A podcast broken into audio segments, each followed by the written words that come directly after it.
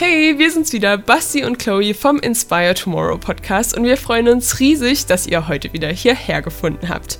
Ja, nicht nur unser Main Event ist jetzt schon Geschichte, auch das Jahr 2020 ist fast schon wieder Vergangenheit.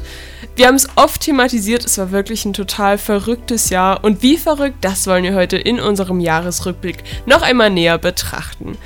Unser Team hat die wichtigsten und größten Geschehnisse der vergangenen zwölf Monate zusammengetragen und wir wollen diese gleich im Gespräch mit dem Journalisten Ben Bode diskutieren. Wir haben bewusst einige tragische Ereignisse wie Hanau, Trier oder Wien nicht aufgegriffen, weil uns dafür schlichtweg die Worte fehlen und es hierfür für uns gar keinen Diskussionsbedarf gibt. Sowas ist furchtbar und man kann allen Betroffenen nur unser tiefstes Mitgefühl aussprechen. Ihr dürft euch jetzt aber auf den spannenden Input von Ben Bode freuen, sowie auf unsere ganz persönlichen Erfahrungen mit den Geschehnissen in diesem Jahr. Wie immer starten wir aber zunächst mit unserer kurzen Fragerunde mit Ben. Viel Spaß! Ben, wenn du dich entscheiden müsstest, Skype oder Zoom? Zoom. ARD oder ZDF? ARD. Im Homeoffice Jogginghose oder Jeans? Leinenhose.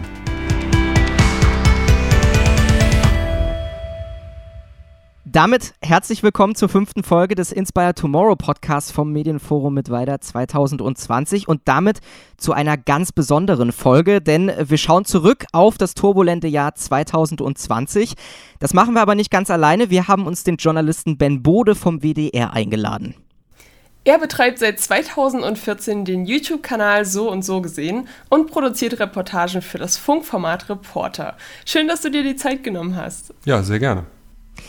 Jetzt habe ich noch eine kurze Frage an euch beide, Chloe und Ben. Ähm, bevor wir starten, nennt mir mal so drei Schlagwörter, die euch einfallen, wenn ihr an das Jahr 2020 zurückdenkt. Ladies first. mm, Homeoffice, nervige Querdenker, hm, Quarantäne. Hm, ja. Ja, eigentlich müsste man ja sagen Corona, Corona, Corona. Corona. ich würde sagen, eins, also mein erstes Wort ist auf jeden Fall Corona. Das zweite ist kein Wort, sondern äh, also eher so eine Fra äh, Phrase, also äh, Black Lives Matter. Und das dritte Telefon Telefonkonferenzen, in der wir gerade auch sind. Oder Videokonferenzen, Videocalls. Schlimm dieses ja, Jahr. Das ist ein gutes Wort. Na gut, Ben, dann schauen wir jetzt einfach mal zusammen auf das Jahr zurück. Januar. 2. Januar. Der Konflikt zwischen den USA und dem Iran spitzt sich weiter zu. Bei einem von US-Präsident Donald Trump befohlenen Raketenangriff wird Qasem Soleimani in Bagdad getötet. Er war Kommandeur der iranischen Al-Quds-Brigaden und einer der wichtigsten Militärs des Iran. Ja, und daraufhin wurde ja auch von einem möglichen Ausbruch eines Dritten Weltkriegs gesprochen. Also das Jahr ging schon ziemlich spannend los. Ähm, ich hatte so das Gefühl, so die einen hatten eine riesengroße Angst und die anderen haben Trump wieder nicht ernst genommen. Ich wusste selber gar nicht so richtig, wo ich mich jetzt eher zugehörig gefühlt habe. So, wie ging es euch denn damit? Also in der aktuellen Situation finde ich, finde ich, also ich, ich will mich da gar nicht positionieren. Ich finde weder das Verhalten der USA, die ja quasi mit einem Weg gebrochen haben, der eher eine Annäherung oder ein, ein Weg hin zu einem möglichen Frieden zwischen den USA und Iran ähm, hätte sein können, mit dem haben sie gebrochen.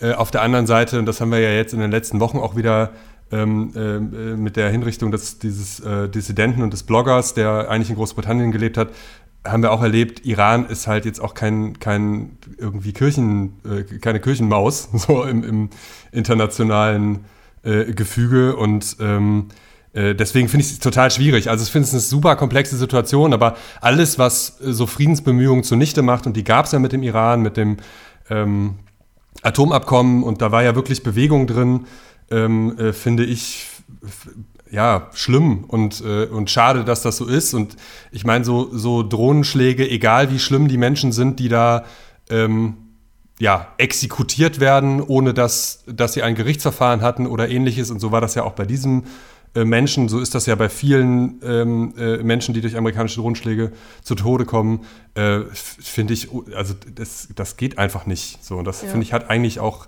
ähm, im 21. Jahrhundert nichts mehr, nichts mehr zu suchen, sowas. Da kann ich eigentlich nur dran anknüpfen, kann sagen, da, da stimme ich dir äh, voll und ganz zu.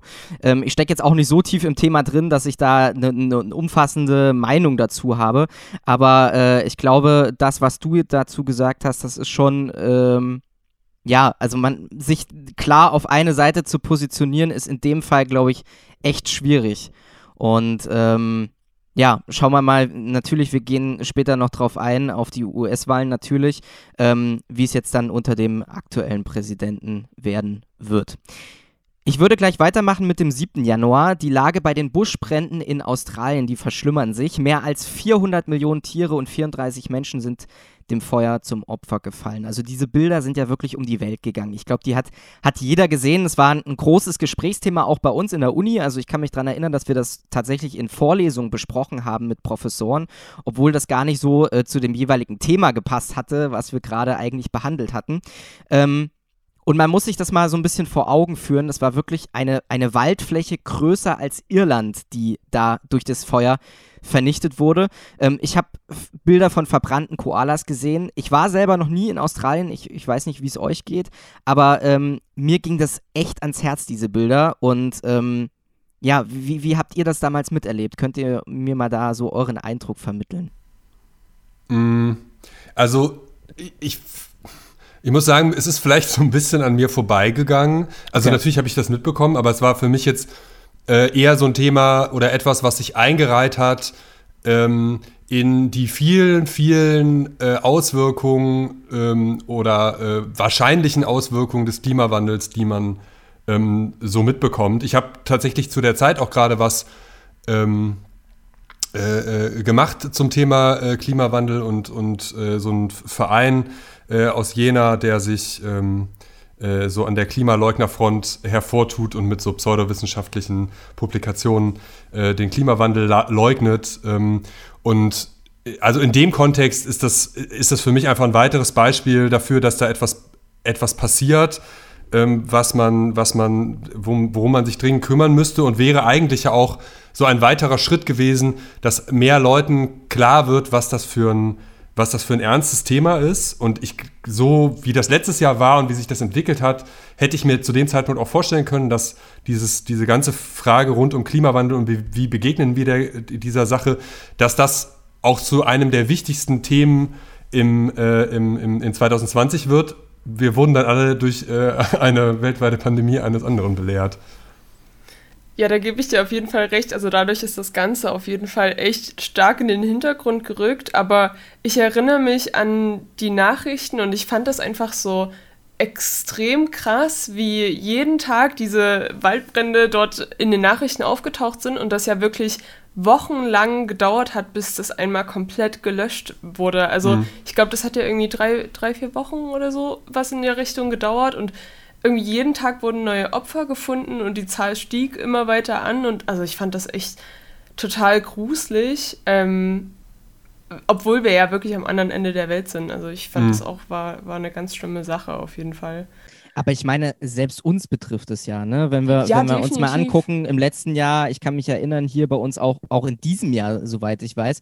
Ähm, also ich komme ja jetzt ursprünglich aus Thüringen und bei uns gab es auch einige Waldbrände im Thüringer Wald. Äh, auch da haben die Feuerwehren teilweise tagelang gekämpft mit der Polizei zusammen. Äh, die per Hubschrauber gelöscht haben und, und, und. Also selbst hier natürlich nicht in diesen Dimensionen wie jetzt in Australien, aber selbst bei uns ähm, schlägt sich dieser Klimawandel im Prinzip schon deutlich nieder. Da kann man wirklich noch hoffen, dass das wirklich 2021 wieder ein bisschen mehr Aufmerksamkeit gewinnt. Aber schauen wir jetzt mal weiter, wie es denn dieses Jahr so voranging. Am 28. Januar nämlich wurde der erste Fall einer Ansteckung mit dem neuartigen Coronavirus in Deutschland bestätigt. Und damit ging es auch bei uns los. Also ich weiß nicht, wie es euch ging, aber ich habe das Ende Januar noch gar nicht so wahrgenommen. Also ich war dann irgendwie zwei Wochen später noch in England bei meiner Familie und wir haben zu Anfang dieses Urlaubs noch super viel drüber gelacht und uns über die lustig gemacht, die sich viel zu ernst genommen haben. Und dann gegen Ende der Woche gab es irgendwie in ganz England schon 16 äh, positive Fälle. Und ich dachte mir damals, boah, 16 Fälle in dem kleinen England, das ist schon echt viel. Und habe mir nicht vorstellen können, also was das noch für Dimensionen annehmen würde. Und habe dann auch auf dem Rückflug, als so die ersten Leute, auch, also die ersten klugen Leute, die da schon Masken aufgesetzt haben, ähm, ja, habe ich halt gesehen, habe da schon echt ein bisschen, bisschen Bammel bekommen. Das war ja anderthalb Monate noch, bevor dann in Deutschland überhaupt die Maskenpflicht zum Beispiel eingeführt wurde. Und ja, wie war das bei euch? Also habt ihr auch zu den wenigen klugen Menschen gehört, die das da schon ernst genommen haben? Oder habt ihr das auch noch so ein bisschen belächelt wie ich? Mm, also ich habe, ich mache ja auch, ähm, bin ja auch Teil der, der äh, Presenter bei dem Instagram-Account der Aktuellen Stunde vom WDR. Und für den habe ich ähm, tatsächlich schon Anfang Januar, als es in Wuhan losging, ähm, äh, über Corona berichtet und mich damit auseinandergesetzt. Und ähm, also ich, natürlich, ich hatte jetzt keine Vorahnung oder Vision oder sowas, aber ähm, wir haben halt damals schon darüber nachgedacht, dass es eigentlich ja seit Jahren Wissenschaftler sagen, so die nächste große Pandemie ist statistisch gesehen eigentlich überfällig. Und ähm, man hat zumindest so gedacht, ja, das, das könnte sowas sein.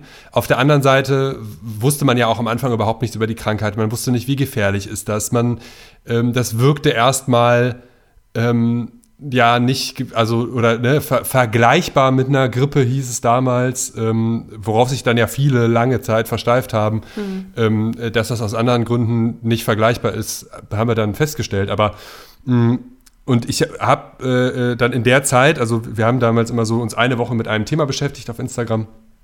Und dann habe ich das so eine Woche lang gemacht und wir haben so darüber gesprochen, ja, wie, wie bricht das da gerade aus? Wie reagieren die? Kann das, ja, kann das zu einer, äh, kann das sich verbreiten? Und ähm, habe dann, wir waren immer in so einer Vier-Wochen-Rotation, vier Wochen später hätte ich eigentlich ein anderes Thema gehabt und dann hieß es so, auch, oh, jetzt haben wir die ersten Fälle. Das war dann dieser Zeitpunkt in Deutschland. Mhm. Ähm, und da war dann schon, und das haben wir das ganze Jahr ja, glaube ich, erlebt, äh, also manchmal tageweise äh, oder wochenweise, dass auf einmal die Situation eine ganz andere war. Und äh, wir waren dann Ende Januar irgendwie in der Situation, dass wir dachten, oh, jetzt ist das doch in Deutschland, aber okay, wir wissen immer noch nicht so wahnsinnig viel drüber. Ähm, äh, es wirkte ja auch erstmal so, also diese Münchner Gruppe, diese erste, die ist ja tatsächlich sehr gut isoliert worden noch und an denen hat sich ja zumindest nach meinem Kenntnisstand auch keiner mehr angesteckt. Also die haben sie ja sozusagen ähm, eingedämmt, eingedämmt bekommen und dann erst, als es in Italien so durch die Decke gegangen ist äh, und dann mit Ischgl spätestens, äh, kamen dann ja sozusagen in Deutschland äh, die, ersten, die ersten Zahlen. Aber ich muss sagen, also ich habe das schon ähm, äh, dadurch, dass ich mich relativ intensiv damit auseinandergesetzt habe, ernst genommen, insofern, als dass ich wusste, es besteht die Möglichkeit, dass das was Größeres werden kann. Dass das so wird, wie es dieses Jahr geworden ist, das habe ich mir auch nicht ausgemalt. Also bei mir war es tatsächlich ein bisschen anders. Ich habe es ich habe nicht zu den klugen Menschen, wie du es so schön genannt hast, gehört, die es anfangs ernst genommen haben. Ich habe das natürlich mitbekommen, okay, äh, da gibt es gerade das Problem oder diese, diese, diesen Virus, äh, der in China ausgebrochen ist. Aber äh, ich habe noch mit meinem Mitbewohner einen, einen, Podcast, mit dem wir, bei dem wir auch so ja, verschiedenste Themen äh, zur Uni, ähm, aber auch tagesaktuelle Geschichten einfach ein bisschen thematisieren. Und wir haben damals noch Witze drüber gemacht und gesagt, ach naja, das ist so eine kleine Grippe und so, ne? Und dann aber jetzt, äh, dann haben wir uns zwei, drei Wochen später, als dann plötzlich die ersten Fälle, die ersten Todesfälle auch vermeldet wurden, auch bei uns hier in Deutschland, haben wir uns richtig äh, ja, Vorwürfe gemacht und so gesagt, um Gottes Willen, was haben wir da vor zwei Wochen verbrochen, was haben wir da erzählt? so, wir haben das total völlig verharmlost und äh, haben uns richtig schlecht danach gefühlt, muss ich sagen. Mhm, aber das ist vielleicht auch der Vorteil, wenn man ähm, in so einem großen äh, Laden arbeitet wie dem WDR. Wir haben eine ziemlich gute Wissenschaft, also die mhm. unter dem, ne, unter Quarks äh, läuft das ja. Und ähm, da hat man, da spricht man dann mit Leuten, die halt auch wirklich die Studienlage studieren und mhm. sowas. Und ähm, das äh, ist, ist, ist, schon viel wert äh, in der Meinungsbildung. Also das, ich hatte auch nicht so die Chance, das, das nicht ernst zu nehmen. Also Basti, merkst du, ihr braucht noch Wissenschaftler oder Wissenschaftlerin für euren Podcast, ja. ja. Ja, auf jeden Fall, auf jeden Fall. Februar.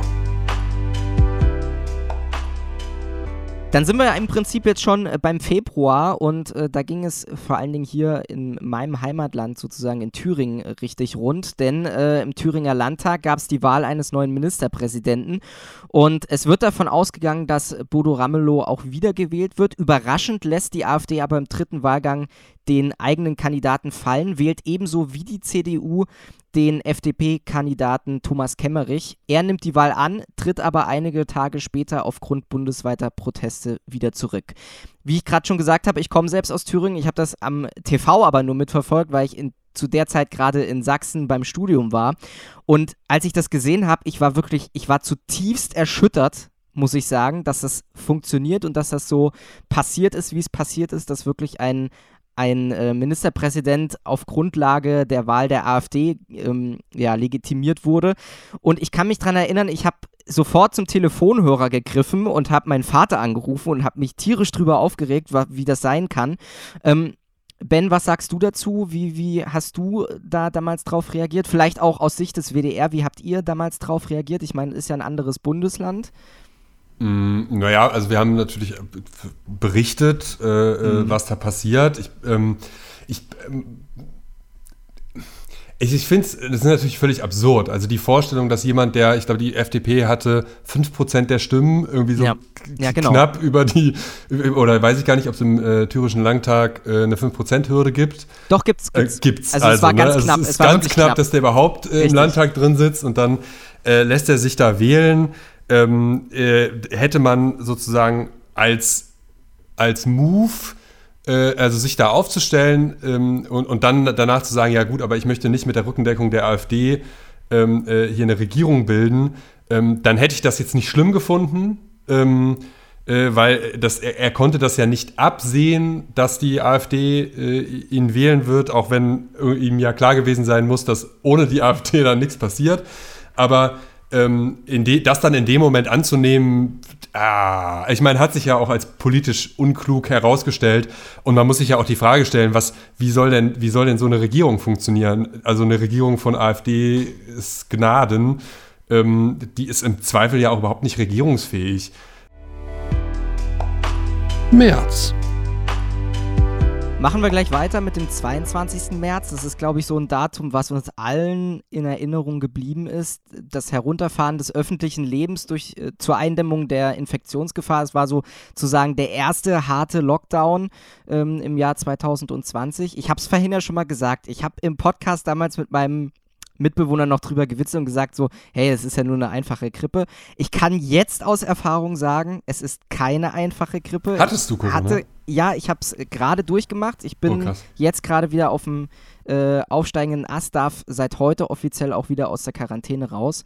Und äh, es war nicht nur eine einfache Grippe, so kann ich das sagen. Also es war schon, äh, hab, es hat mich schon ordentlich umgehauen, obwohl ich eigentlich ja relativ jung bin, eigentlich auch fit bin körperlich. Und ja, aber äh, sei es drum, darum soll es jetzt gar nicht gehen, sondern äh, um den ersten harten Lockdown. Wir mussten alle dann ins Homeoffice, Studierende und auch viele Menschen in Deutschland haben ihre Jobs verloren. Es war alles sehr ungewiss. Also auch die, die Stimmung, fand ich, war sehr ungewiss. Keiner wusste so richtig, was machen wir jetzt? Wie geht's jetzt weiter? Ähm, ben, erstmal so, äh, musstest du auch ins Homeoffice selber? Wie hast du das erlebt? Mm, mm, jein, also wir haben äh, zu Beginn des Lockdowns, ähm, beziehungsweise als ich das so ange... Jetzt überlege ich gerade. Also wir haben mit, mit äh, Reporter damals tägliche Livestreams gemacht. Also so eine mhm. kleine mhm. äh, Corona-Lockdown. Äh, wir bringen dir alle aktuellen Entwicklungen und diskutieren darüber. Ähm, äh, Live-Sendung, das haben wir zwei Wochen lang gemacht. Und äh, insofern war ich nicht im Homeoffice, sondern habe echt extrem viel gearbeitet. Und man muss auch sagen, aus heutiger Zeit, äh, wir haben zwar ähm, ich weiß nicht, habt ihr diese, diese äh, Bilddoku auf Amazon gesehen? Das ist total spannend, weil da sieht, kann man, ja, guckt euch das an. Das ist, also erst, es ist wirklich ein absurder Einblick. Und ähm, da sieht man aber auch, wie die sich so in ihren Konferenzen, also wie die das überhaupt nicht ernst genommen haben. Das war bei uns schon so. Man würde aus heutiger Zeit sagen, wir waren mit zu vielen Leuten im Studio. Das würde man heute so nicht mehr machen. Und Masken waren damals am Anfang ja auch noch nicht äh, so verbreitet, äh, auch weil man ja die Befürchtung hatte, ähm, dass sie dann an anderer Stelle, wo sie dringender gebraucht werden, fehlen, wenn sich jetzt alle mit Masken eindecken. Aber wir haben schon sehr darauf geachtet, dass wir irgendwie Abstände voneinander halten. Aber ja, wir haben halt diese, diese Live-Sendung gemacht und da, das war auch total absurd, weil wir natürlich ähm, äh, auch erstmal nicht viel mehr wussten als andere Leute und viele Sachen konnte man ja auch überhaupt noch nicht sagen. Aber als dann so die ähm, wir hatten Kollegen aus der Wissenschaft da und als dann so die, die Frage, ja, wie lange geht denn das jetzt eigentlich? Also diese ganze Situation. Wenn wir diesen Lockdown jetzt machen, sind wir das dann in zwei Wochen los und dann so, nee, das kann schon Monate oder bis nächstes Jahr dauern. Und wir dachten also, wie, was, was bis nächstes Jahr? Nein. Nee, hä? Und ne, dann, dann wurde so zum ersten Mal, ähm, sagte Jens Spahn sowas wie, ja, die neue Normalität. Und man, man kriegte so eine Ahnung, der meint das ernst. Und heute wissen wir ja, dass es ist auch irgendwie zur neuen Normalität geworden. Also ich, ich, ich bin immer sehr gespannt, wie das so wird, wenn man sich auf einmal irgendwann, oder es wird nicht auf einmal passieren, aber wenn man sich dann wieder umarmen darf, wenn man nicht mehr im Supermarkt eine Maske trägt. Also ich finde es schon auch total erschreckend, wie das seitdem zum Alltag geworden ist. Dass wir einfach auf einmal von jetzt auf den anderen Tag in einer ganz anderen Welt leben. Ich fand das auch krass, zum Beispiel mit den Masken, was du gerade angesprochen hast. Ich kannte das vorher immer nur so, so aus, aus China oder aus mhm. asiatischen Ländern, wo äh, die Städte Probleme mit dem Smog haben, dass mhm. die Leute alle Masken getragen haben und plötzlich hat man das eben auch vor der eigenen Nase sozusagen, vor, vor der eigenen Haustür. Jeder trägt irgendwie wie eine Maske. Jetzt gab es ja auch äh, diese vielen Hamsterkäufe, ne? zum Beispiel äh, Stimmt, Toilettenpapier ja. gab es ja gar nicht mehr, war ja teilweise komplett weg und überall standen die Schilder nur noch eine Packung pro Haushalt oder pro Person. Und da habe ich mich gefragt, was machen wir denn mit so viel Toilettenpapier? Warum kaufen wir so viel Toilettenpapier? Wovor schützt mich das? Gute das ist eine Frage. gute Frage, ja. für die ich gefühlt dieses Jahr auch einfach keine Antwort mehr finde. so. Also, ich, wir sind damals, äh, ich habe damals äh, irgendwie Anfang des Lockdowns hatte ich noch acht Klopapierrollen, zwei Personen Haushalt und ähm, dachte dann so, aber er, Alter, ich gehe jetzt nicht raus und stelle mich da in die Schlange mit den Leuten und kaufe Klopapier. Ähm, weil ich so dachte, ja, nee, das, so das reicht. Und es hat halt den kompletten Lockdown gereicht. Ich habe dann irgendwann nach zwei, drei Wochen oder so, ähm, oder vier Wochen äh, irgendwie so, also da war schon echt Zeit ins Land gegangen ähm, äh, gab es irgendwo Klopapier und dachte, komm, ich nehme jetzt so eine kleine Packung mit. Und aber original das, was ich hatte vorher, hat genau bis zum Ende des Lockdowns gereicht. Und dann gab es auch wieder überall Klopapier ohne Ende.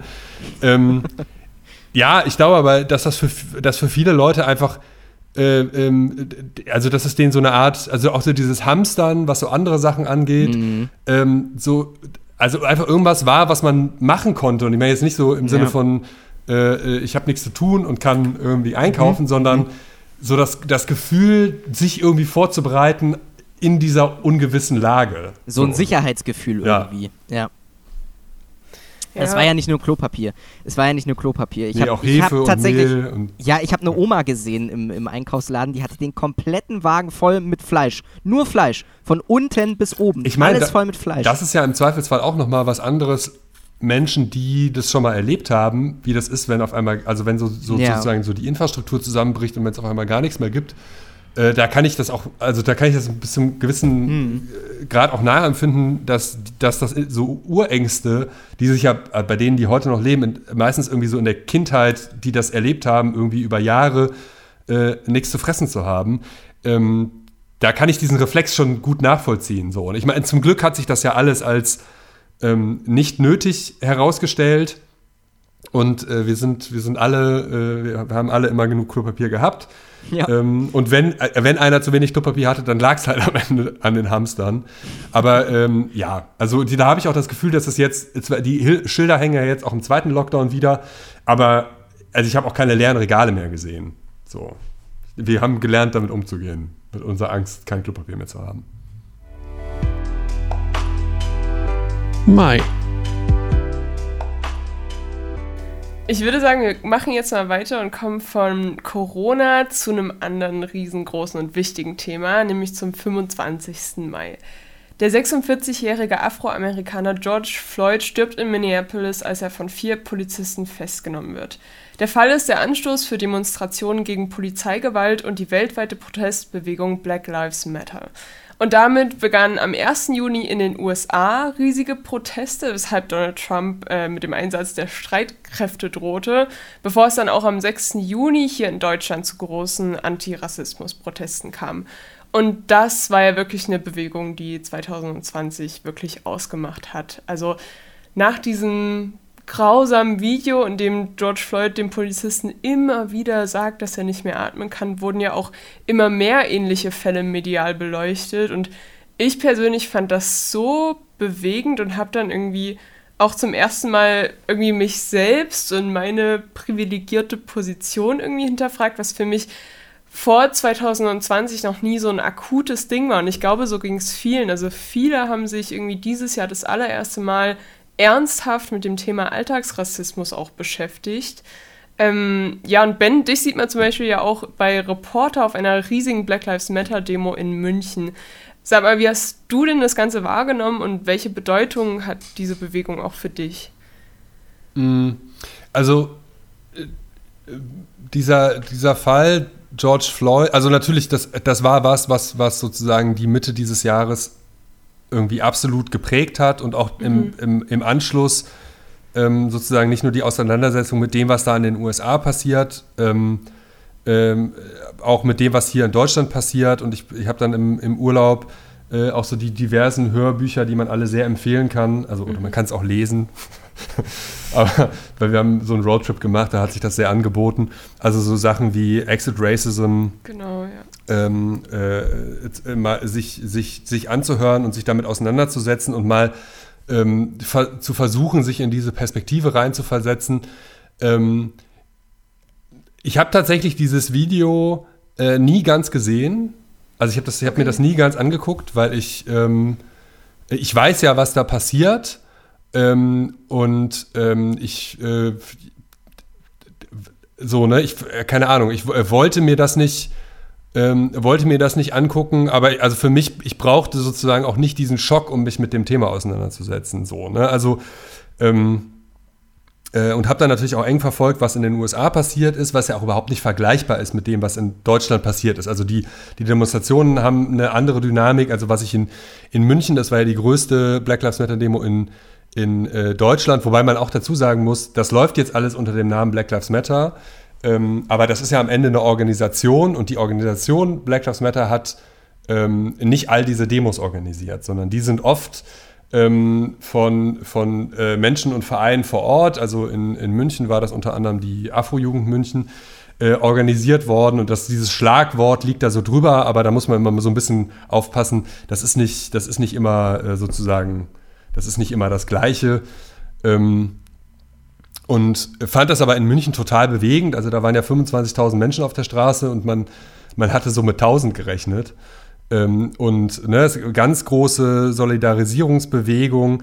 Ähm, das ist auf der einen Seite total, fand ich total berührend. Auf der anderen Seite, wenn man ein bisschen auf die Geschichte guckt ähm, und weiß, ja, das Gleiche gab es auch schon in den 90ern, das Gleiche gab es auch schon in den 60ern, äh, Ende der 60er und so ähm, fragt man sich auch so ein bisschen, wie lange müssen wir eigentlich noch, also und ohne damit zu meinen, dass ich nicht über das Thema reden will, so nach dem Motto, ne, muss man nicht mehr drüber reden, sondern äh, wie absurd ist das eigentlich, dass wir das als Menschheit nicht hinkriegen, ähm, dieses Thema so oft aufzuarbeiten, ähm, äh, dass es für, dass, dass, dass, dass diese Menschen nicht mehr in, äh, in dieser Lebensrealität sind, ähm, dass, dass das so, dass ihre Hautfarbe ähm, äh, so, so massiver mit so einer massiven Einschränkungen einhergeht irgendwie. Und auf der anderen Seite finde ich äh, eben genau dieses, dieser, dieser, dieser tragische Fall hat ja trotzdem, ähm, ich will nicht sagen was Gutes, weil das ist irgendwie total zynisch, aber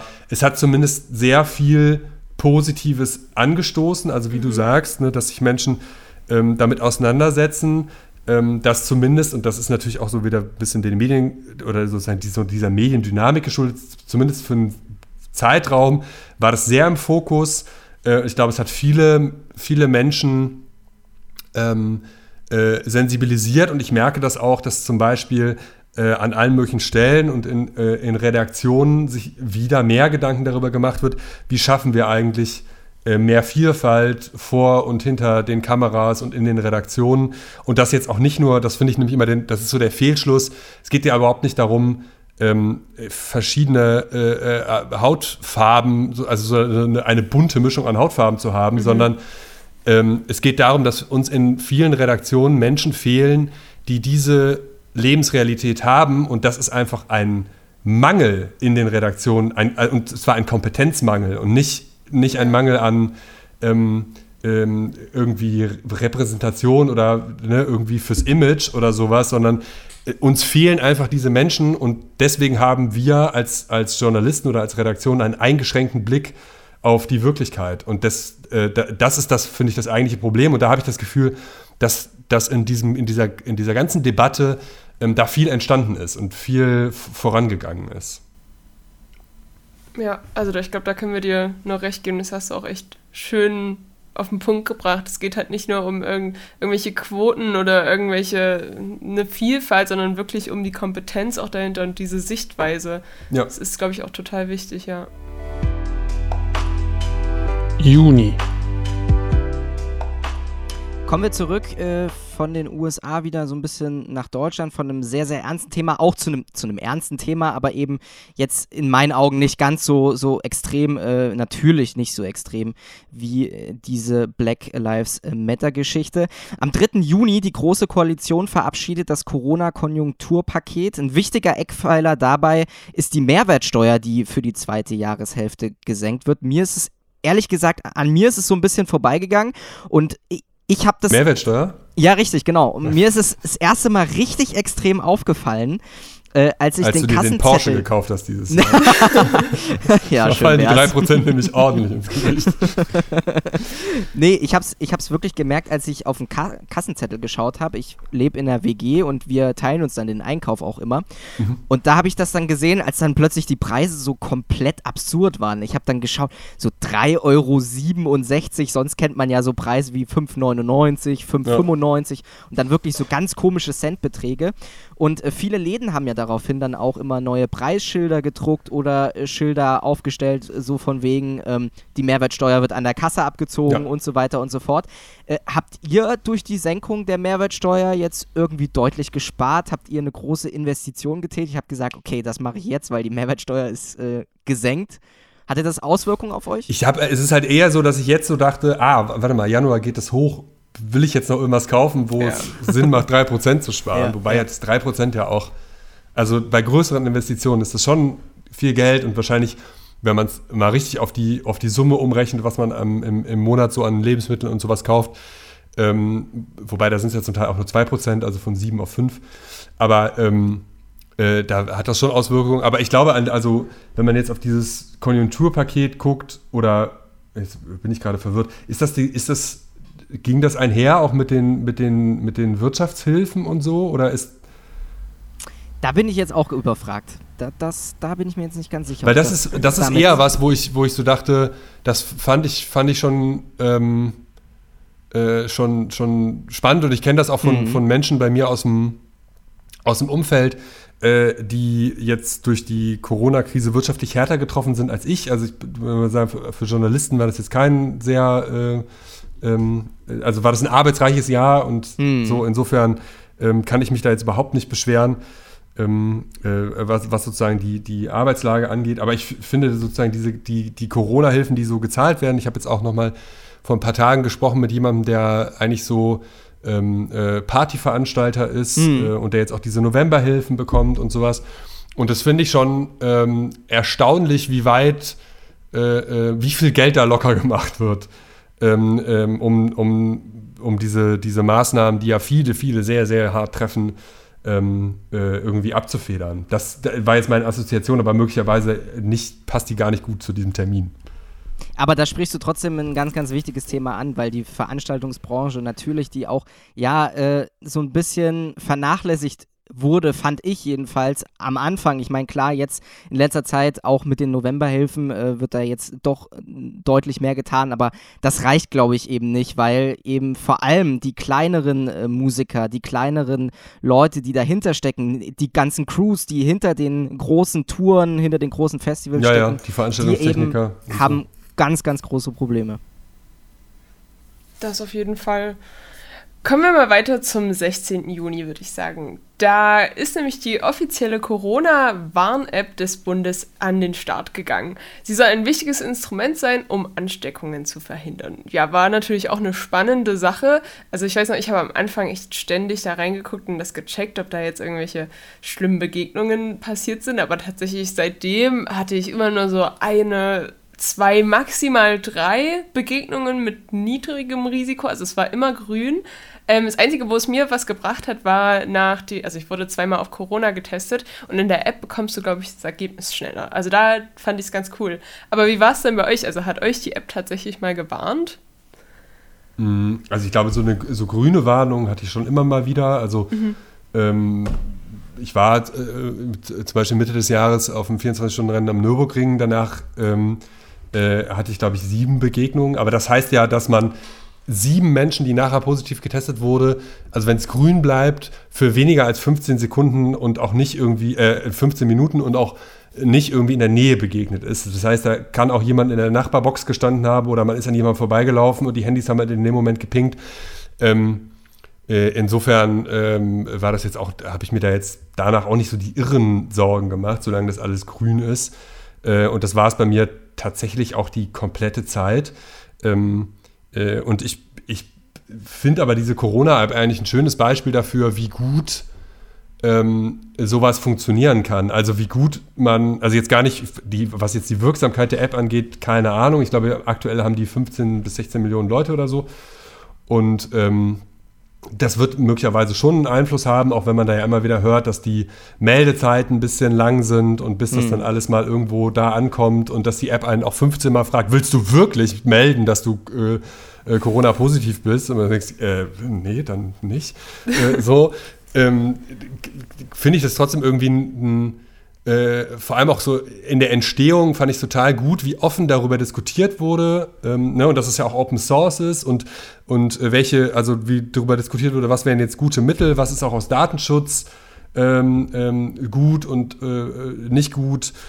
Und äh, dass dann am Ende da auch wirklich eine App bei rausgekommen ist, bei der selbst der Chaos Computer Club nichts zu meckern hat, ist äh, ganz ehrlich, also das ist ja, das ist, wann ist das mal passiert? Das ist ja, ja. total irre und das finde ich eigentlich, äh, da kann man sich, finde ich, gerade was so, so ähm, öffentliche digitale Infrastruktur angeht, ähm, äh, da kann man von lernen, glaube ich, wie sowas in der Entstehung laufen muss.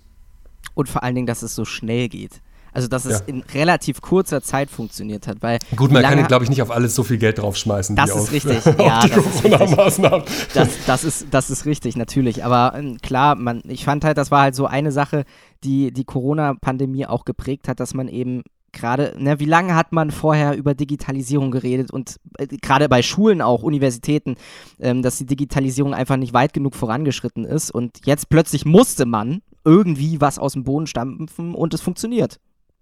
Meistens. Meistens, ja, natürlich. Man muss, äh, also, Einschränkungen gibt es immer. Ja. ja. ich glaube auch, also man, was wir, glaube ich, dieses Jahr alle irgendwie, also ich glaube, Homeoffice kriegen wir besser organisiert, wir sind besser daran geworden, auch digital zu kommunizieren. Äh, also mittlerweile kann ja wirklich jeder Videokonferenzen, das macht hm. jede Oma mit.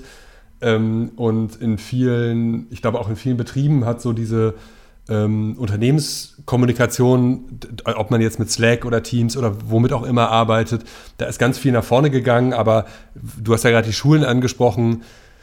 Ah, das ist schon, ja. also ich habe da äh, aus privatem, aus dem privaten Umfeld äh, ein bisschen Einblicke, das ist zum Teil schon sehr schleppend. Also da gibt es mhm. mittlerweile Plattformen, aber da gibt es auch tausend Probleme. Also ne, du musst die mhm. entsprechenden Endgeräte haben, ähm, du hast du hast immer das Problem, dass je höher die Hürden sind, desto schwieriger wird es für die Kinder, die sowieso ähm, äh, Schwierigkeiten haben ja. und wo es halt wie, eigentlich wichtig ist, dass der Lehrer nah dran ist. Und mhm. ähm, ja, also ich, ich, ich, ich glaube, ich würde sagen, wir haben da viel geschafft, aber es hat auch viel Entwicklungspotenzial aufgezeigt.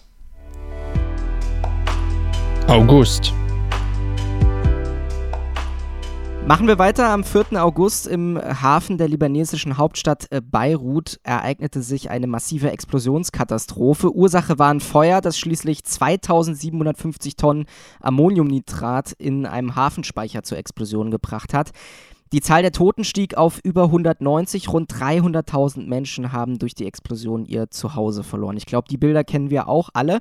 Und ich kann mich erinnern, das war tatsächlich so diese die erste Nachricht, an die ich mich bewusst erinnern kann, die ich zuerst über TikTok mitbekommen habe. Weil TikTok ging ja gerade auch in diesem Jahr wirklich durch die Decke und das war wirklich so die Nachricht, die ich mit TikTok verbinde, weil ich, die habe ich nicht bei der Tagesschau, die habe ich nicht bei Instagram oder sonst wo zuerst gesehen, die habe ich wirklich bei TikTok durch die Videos zuerst gesehen. Eine Frage an dich, Ben. Ähm, welchen Stellenwert hat denn TikTok deiner Meinung nach jetzt für die Nachrichtenberichterstattung gewonnen? Bist du auch äh, offen für solche neuen Kanäle? Bist du vielleicht auf TikTok?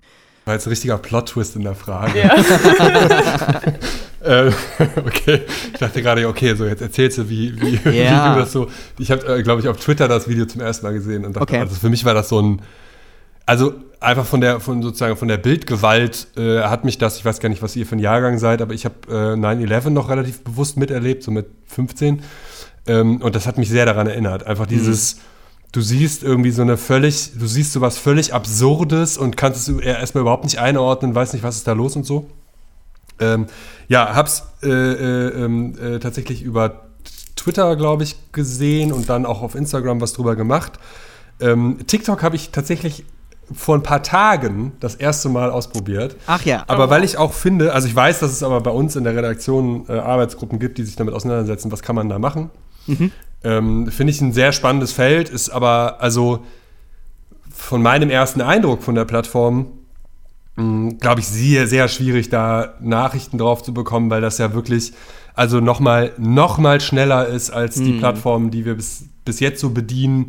Ähm, noch mal mehr auf direkten Effekt und es muss knallen. Also ich meine, wir haben Erfahrung auf Snapchat mit, mit Reporter, wo wir ja auch unsere äh, Reportagen äh, quasi nochmal für, extra für Snapchat aufarbeiten mit Studiomoderationen dazwischen, wo das auch schon alles sehr schnell erzählt ist, aber bei, bei TikTok habe ich das Gefühl, ähm, ja, also du musst halt, du musst halt super schnell liefern, das muss total unmittelbar sein.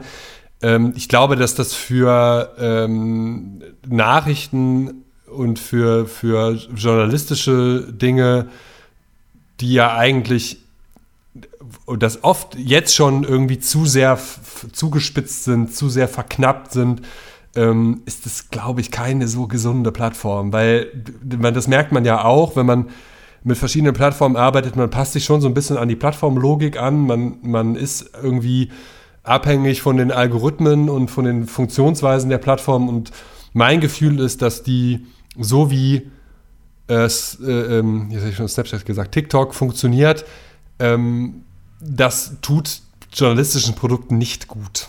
Auf jeden Fall. Also ich meine, ich bin auch noch ein bisschen jünger, aber ich bin auch kein Riesenfan von TikTok. Aber ich finde ich find das cool, dass die ganzen jungen Kiddies dort sind und vielleicht dort mal auf Nachrichten irgendwie ja, hingewiesen werden oder vielleicht da irgendwie neugierig gemacht werden. So. Und wer dann Lust hat, kann sich ja dann noch die Tagesschau angucken oder wie auch immer. Also, aber ich gebe dir recht, ich finde es auch ein bisschen ja, schwierig. Aber anyway, machen wir weiter. Kommen wir mal zum 29. August. In Berlin versammeln sich Tausende, um gegen die Corona-Maßnahmen zu protestieren. Viele unterschiedliche Personengruppen laufen nebeneinander. Die Bandbreite reicht von Impfgegnern über Familien hin zu Rechtsextremen und vielen weiteren. Im Zuge der Demonstration durchbrechen mehrere hundert Menschen die Absperrung zum Reichstag und stürmen die Stufen. Zu sehen sind viele Reichsflaggen. Die Demonstration löst eine breite Debatte über Rechtsextremismus aus. Also ich kann sagen, ich war sehr erschrocken über diese Bilder und vor allem auch einfach über die Tatsache, dass da Familien und Umweltaktivisten mit Rechtsextremen sich zusammentun dafür. Also das hat mich einfach irgendwie total schockiert. Ähm, ja, und habe mir auch Gedanken gemacht, so was jetzt passiert wäre, wenn die Demonstranten den Reichstag gestürmt hätten. Ähm, weiß man nicht, aber ja, Ben, was sagst du? Also, wie würdest du jetzt aktuell die Stimmung in Deutschland einschätzen? Mm, ja, angespannt, ne? also, ja. ich, ähm, ich, ich, ich, ich finde das total schwierig, weil das, ich, und ich erlebe das ja auch als, als ähm, ähm, Journalist in einer, in einer ähm, irgendwie auch Nachrichtenredaktion. Ähm, ich finde es zum Teil wirklich absurd, äh, was, also es wird dann ja irgendwie den, den, der, den Mainstream-Medien äh, und so immer vorgeworfen, ja, die würden da alle Menschen äh, in, einen, äh, in einen Topf werfen und wir wären da nicht differenziert genug. Und es ist einfach, ich, ich, ich, kann, das, ich kann diesen Eindruck einfach nicht nachvollziehen, weil ähm, wir das, also auch schon die ersten äh, Demos gegen die äh, Corona-Maßnahmen, ähm, da hat niemand irgendwo gesagt, ihr sollt nicht demonstrieren dürfen. So, ne? Es war immer die Frage, wie und es war auch immer die Frage, okay, aber ne, man muss halt auch schon gucken, mit wem stellt man sich da gleichzeitig auf die Straße. Und wenn die Leute das nicht hören wollen, mit wem sie da auf die Straße stehen und dann nur immer sagen, ja, wir sind aber nicht alle Nazis. Ja, ja, aber da sind halt Nazis und offensichtlich findest du das nicht so schlimm und das macht mir halt Sorgen. Ähm, äh, da, aber ich meine, wir haben in den letzten Jahren ja immer wieder solche Bewegungen gehabt. Also ähm, das war ja auch äh, im, im, Rahmen der äh, Ukraine-Krise, ähm, äh, gab es ja auch ein, eine Riesendebatte oder zumindest eine, eine sehr laute Minderheit, die da auf den Montagsmahnwachen hieß das, glaube ich, damals und auch so im Rahmen von Pegida und ähm, sowas äh, quasi das immer wieder diskutiert haben und wo sich auch schon äh, die verschiedensten Leute, also auch damals bei, bei, bei der Ukraine-Krise waren es dann ähm, äh, vermeintlich Linke und, und, äh, und, und Rechtsradikale, die sich da zu so, einem, zu so einer Querfront zusammengeschlossen haben.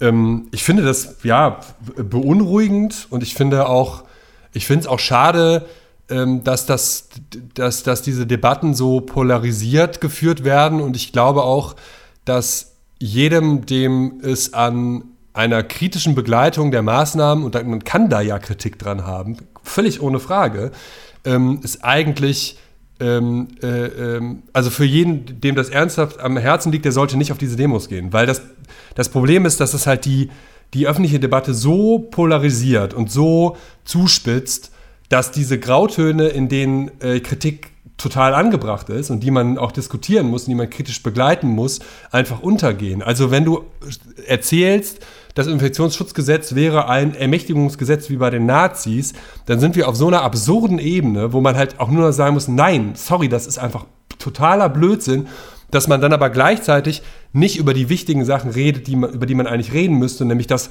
tatsächlich manche ähm, äh, ähm, äh, Gesetzentwicklungsprozesse nicht transparent genug sind, dass ähm, äh, so, dass man, dass man irgendwie die Sachen auf ähm, äh, Verfassungskonformität abklopft, aber sozusagen in der Ernsthaftigkeit und nicht auf diesem Gaga-Niveau, äh, auf dem das auf diesen, auf diesen Veranstaltungen stattfindet. Und ich verstehe auch ehrlich gesagt nicht, wie, wie, diese, wie Menschen, die auf diesen Demos sind, den Leuten hinterher rennen können, die so Sachen wie, erzählen wie Attila Hildmann, der sich selber für Hitler hält.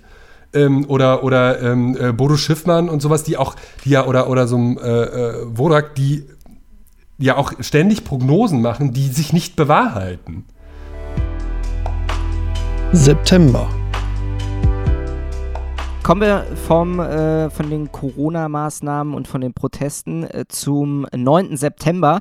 Im äh, Flüchtlingslager Moria auf der griechischen Insel Lesbos brechen mehrere Feuer aus. Das Lager ist ja völlig überfüllt mit rund 12.000 statt ehemals angedachten knapp 3.000 Flüchtlingen und abgeriegelt auch durch die Corona-Pandemie. Moria wird evakuiert, aber die dringend benötigte Hilfe aus der EU und aus anderen Ländern kommt nicht überall an. Das war ja auch eines der Riesensachen im Jahr 2020, die ähm, ja vielfältig durch die Medien auch beleuchtet wurden, dass selbst sogar Joko und Klaas, die ja ursprünglich eher dann aus der Unterhaltungsbranche kommen und eben nicht jetzt für Qualitätsjournalismus bekannt sind, auf dieses Thema aufgesprungen sind. Ähm, wir haben viele Videos zu äh, Moria gesehen, die auch zum Beispiel von Joko und Klaas veröffentlicht wurden, in denen man viele leidende Kinder, weinende Kinder sieht. Und das Thema, das wurde immer mehr medial beleuchtet. Es gab viele Spendenaufrufe. Ich weiß zum Beispiel dann auch aus meinem Freundeskreis, dass äh, einige wirklich gespendet haben, die sonst eher jetzt nicht spenden würden oder übermäßig viel Geld übrig haben. Aber es war wirklich so schlimm, dass man es überhaupt nicht mehr ignorieren konnte. Klar nicht. Ähm, jetzt die Frage an dich. Ähm, ich habe es gerade angesprochen mit Joko und Klaas. Ich meine, du steckst in diesem Thema auch sehr tief drin. Jetzt kommt wieder so ein Plot-Twist. Wie, ja, wie, wie findest ja, du die neue Sendung? Jetzt kommt wieder so ein Plot-Twist, genau. Nein, aber du steckst ja in dem Thema schon tief drin. Du warst selbst auch auf einem äh, Flüchtlingsboot, hast dort äh, mitgeholfen. Und ähm, was, was muss deiner Meinung nach ähm, was braucht es in der Berichterstattung, um, um diese Ernsthaftigkeit noch mehr zu verdeutlichen, dass es wirklich ein ernstes Thema ist? Mhm. Also äh, erstmal zwei Anmerkungen. Joko und Klaas engagieren sich ja tatsächlich schon relativ lange, auch im Rahmen ja, von Seebrücke. Ja. Ähm, äh, deswegen hat mich das jetzt da nicht so überrascht. Und die zweite Anmerkung, ich habe auf dem Flüchtlingsboot vor allem Bericht erstattet und bin dann dabei in eine Situation gekommen, in der ich sozusagen mit meiner Rolle als äh, Berichterstatter gebrochen habe, weil ich das Gefühl hatte, ähm, wenn ich das jetzt in diesem Moment nicht mache, kann das sein, dass das für einen Menschen fatale Folgen hat. Und dann mhm. muss man, glaube ich, auch, also da, da wird es dann auch akademisch zu sagen, so, aber ich bin ja hier nur neutraler Berichterstatter. Ähm, ja, also es stimmt, aber insofern, als dass ich schon also aus, aus ähm, verschiedensten Perspektiven auf dieses Thema äh, geguckt habe. Ich war tatsächlich auch 2015 äh, auch auf griechischen Inseln und habe erlebt, wie die Situation da ganz am Anfang war, als es da noch gar keine Strukturen gab. Mm, und mm. Äh, als die Menschen da wirklich einfach auf der Straße kampiert haben zu Tausenden. Ähm, und die Frage, wie also wir haben damals ja viel berichtet und dann wurde das ja auch irgendwann kritisiert, dass man, dass man irgendwie da zu viel drauf guckt oder ähm, dass man irgendwie, also das wurde dann als Propaganda ausgelegt, dass man die Kinder zeigt ähm, äh, und sowas. Ähm, ich, also ich kann nur sagen, und das ist halt, also das ist halt die Schwierigkeit, du, du, wie das wirklich ist vor Ort, da kannst du, kannst du machen, was du willst, das kriegst du nicht transportiert. Ja. Diese Unmittelbarkeit, und das ist auch was, wenn du das einmal gesehen hast mit eigenen Augen. Also so dieses, das Leid, die Verzweiflung, ähm, ähm, ne, diese Schicksale, ähm, ähm dann, dann hast du da einen anderen Blick drauf. So. Und ich habe aber das Gefühl, dass sozusagen, ähm, wenn man das nicht, wenn man es nicht mit, mit eigenen Augen gesehen hat, dann ist es halt auch, also es ist total schwer, also wobei, also ein vernünftiger, empathischer Mensch kann das nachvollziehen, aber du kriegst wirklich, es ist wirklich äh, eine, eine, das kriegt eine ganz andere Dimension, wenn du das, mm, wenn du das mm. gesehen hast. Und ich glaube, es ist halt trotzdem wichtig, dass man, ähm, äh, dass man das zeigt und dass man den Menschen klar macht, was innerhalb Europas passiert und was im Namen von ähm, äh, Europa passiert. Äh, und, und gleichzeitig muss man sich die Frage stellen, wie können wir, ich meine, wir haben mittlerweile 70 Millionen Flüchtlinge weltweit. Ich habe, als wir 2014 habe ich das erste Mal was über diese Flüchtlings Problematik in Anführungsstrichen, äh, doch, also 70 Millionen Menschen auf der Flucht ist ein Problem. Ähm, äh, als ich da zum ersten Mal was drüber gemacht habe, da, da war gerade irgendwie die historische Zahl 50. So, ne? Und es ist halt so, ähm, äh, äh, seit in diesen fünf Jahren sind es halt einfach 20 Millionen mehr geworden. Und das ist, ähm, da, da muss die Weltgemeinschaft mehr tun. Also, das ist neben dem Klimawandel, glaube ich, die, die, die, die äh, zweite große Herausforderung oder ne, jetzt auf gleichberechtigter Ebene, ähm, äh, äh, der man begegnen muss und die sich ja auch gegenseitig bedingen. Also es gibt ja auch genug Klimaflüchtlinge. Ähm, und deswegen ist, es, glaube ich, wichtig, dass man da, dass man da hinguckt und dass man, ähm, äh, dass man, dass man den Menschen auch hier vor Ort zeigt, wie das da aussieht und wie ähm, ähm, und was da für, was da Schicksale dranhängen. Ja, also, und dass man sich nicht in so, so solchen Diskussionen ähm, irgendwie dann auslebt wie, ja, aber haben die das möglicherweise selber angezündet? Wo ich so denke, ja, aber denkt, also selbst wenn zwei, fünf, zehn Leute von den 12.000, die da leben, dieses Ding angezündet haben, heißt das, dass alle 12.000, die, da, äh, die davon betroffen sind, jetzt irgendwie selber schuld sind und dass man denen dann deshalb nicht helfen muss? Oder was ist das denn für eine absurde ähm, äh, äh, Argumentation? Also, ähm, das habe ich nicht verstanden. Und ich meine, wenn man jetzt sich anguckt, wie das Lager, was dann äh, behelfsmäßig aufgebaut wurde, wie das jetzt aussieht, ähm, nämlich teilweise steht es unter Wasser und äh, ne, wir hatten jetzt in der letzten Woche auch wieder die Berichte, ähm, wie viele äh, Kinder da schwer krank sind und so. Da frage ich mich ja wirklich. Und dann feiern wir hier Weihnachten und sind die vorbildlichen Christen oder was? Also finde ich sehr schwierig irgendwie. Oktober am 31. Oktober. Der BER, der Berliner Flughafen, wird neun Jahre nach dem ursprünglichen Termin eröffnet. Der Flughafen äh, Berlin-Tegel schließt darauf hin. Ähm, Also ganz ehrlich, ich hätte nicht gedacht, dass ich das noch miterlebe, dass der BER eröffnet. Und es, na klar, es ist so ein bisschen untergegangen, weil äh, die Flughafeneröffnung konnte natürlich jetzt nicht in dem Maße stattfinden, wie sie wahrscheinlich eigentlich stattgefunden hätte, wenn wir eben nicht Corona hätten. Ähm, aber ich finde, es ist irgendwie Ironie, ne? Ein Flughafen macht auf, obwohl ja eigentlich so gut wie überhaupt gar kein Flugverkehr im Moment ist, ne? Weil die Leute können nicht wirklich in Urlaub fliegen durch die Corona-Pandemie. Äh, dein Kommentar, Ben, zur Eröffnung. Äh, ja, es ist auch so ein bisschen, also ge genau deshalb, ähm, weil man, also das hat einen ja jetzt über Jahre begleitet, das, das ja. Ding ist ja irgendwie zum, ja, zu so einem Treppenwitz geworden. Ähm, äh, ich bin ehrlicherweise auch so ein bisschen traurig um Tegel. Also ich, ich kann's, ich gönne es den Anwohnern von Tegel, aber ich fand diesen Flughafen immer wahnsinnig. Also wenn, wenn man mal äh, aus irgendeinem Grund geflogen ist, natürlich fährt man sonst Bahn, aber ähm, äh, ich fand den Flughafen immer wahnsinnig sympathisch, weil das hatte sowas für wie, das war so ein Busbahnhof mit, mit, mit, äh, mit, mit Flugzeugen irgendwie und man kam da so ja. irgendwie sofort an seinen Flieger ran und so. Das äh, fand ich eigentlich immer äh, äh, sehr angenehm, bin deshalb deswegen ein bisschen traurig, dass es den nicht mehr gibt. Äh, auch wenn ich, ich fliege ja tatsächlich nicht oft nach Berlin, also ist jetzt für mich auch keine, keine, ein, keine einschneidende Veränderung. Aber äh, ja, also ich finde, äh, genau wie du gesagt hast, es, äh, es ist einigermaßen absurd, dass der ausgerechnet jetzt aufmacht, äh, wo kaum noch geflogen wird. Und ähm, ja, es ist ein, ein weiteres Kapitel in dieser bisschen schrägen Geschichte. Und ich weiß, Chloe, du hast auch eine sehr, sehr schöne Geschichte dazu. Das hast, hattest du mir schon erzählt, ne? Ja, ne, ich finde das einfach so witzig. Also ich fliege halt regelmäßig nach England, weil meine, also ein Teil meiner Familie dort lebt. Und ich hatte ganz früher, als sie eröffnen sollte, hatten wir schon Tickets. So. Und dann ging das halt los mit äh, geht nicht, ist nicht. Und dann habe ich jahrelang den Flughafen als Parkplatz genutzt, ähm, was ich irgendwie witzig fand, wenn wir dann von Schönefeld geflogen sind und dieser super teure Flughafen als Parkplatz genutzt werden konnte, dachte ich so, okay, immerhin.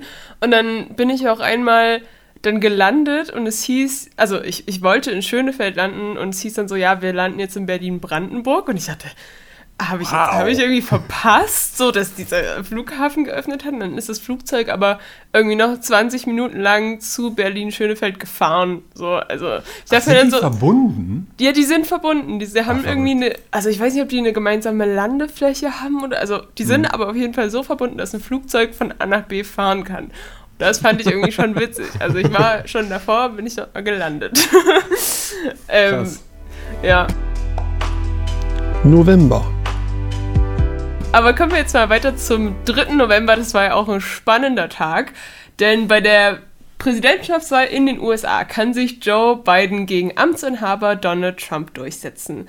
Trump erkennt den Wahlsieg Bidens nicht an und klagt gegen die Auszählung in einigen Bundesstaaten.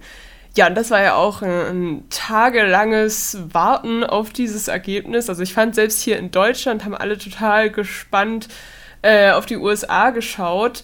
Ähm, ja, Ben, wie beurteilst du denn den Wahlausgang in den USA und welche Chancen siehst du vielleicht auch in Biden? Es ist ja immer noch nicht klar. Also ich meine, Biden ist mittlerweile quasi, äh, der ist noch nicht vereidigt, aber er ist vom Electoral College gewählt. Und ähm, äh, Trump sieht es immer noch nicht ein. Und Trump will, will immer noch, äh, strebt immer noch irgendwelche Klagen an, mit denen er ja bis jetzt mit allem gescheitert ist. Mittlerweile ähm, äh, ähm, ist es ja sogar so, dass hier der, der General Flynn, der ja eigentlich verurteilt war von, von Trump, aber ähm, äh, begnadigt wurde, jetzt sogar irgendwie ins Spiel bringt, das Militär einzusetzen. Also ähm, ich finde es ich find's völlig absurd, wie sich, ähm, also einerseits finde ich es natürlich, ich, äh, also ich, natürlich finde ich, find ich das gut, dass Biden gewonnen hat, ah, ja. äh, bei aller politischen Neutralität. Ähm, und äh, finde es aber äh, absurd, wie sich, wie sich da, also obwohl sich ja theoretisch bis jetzt die amerikanische Demokratie da durchgesetzt hat, ähm, wie da trotzdem noch irgendwie diese Demontage betrieben wird. Ähm, und äh, bin sehr gespannt, wie das Ganze ausgehen wird. Also keine Ahnung, ob der irgendwann aufgibt und dann einfach golfen fährt und dann ist er weg oder äh, ob, ob wir dann in vier Jahren den nächsten Spaß haben, weil das ist ja auch die Frage, Mhm. Ähm, bei, bei allem, was, ähm, äh, also ich bin froh, dass es Joe Biden geworden ist, aber ob jetzt dieser ja auch schon sehr, sehr, sehr alte Mann ähm, der wird ziemlich sicher die acht Jahre nicht voll machen, äh, also einfach altersbedingt. Ähm, und wenn wir dann in vier Jahren äh, wieder mit äh, Trump zu tun haben und es keinen guten Gegenkandidaten gibt, ja, dann ist das Lied vielleicht noch gar nicht äh, äh, zu Ende gesungen. Dezember. Kommen wir jetzt mal zu einem Thema, was vielleicht nicht so ein Aufregerthema ist, oder wenn dann nur im positiven Sinne.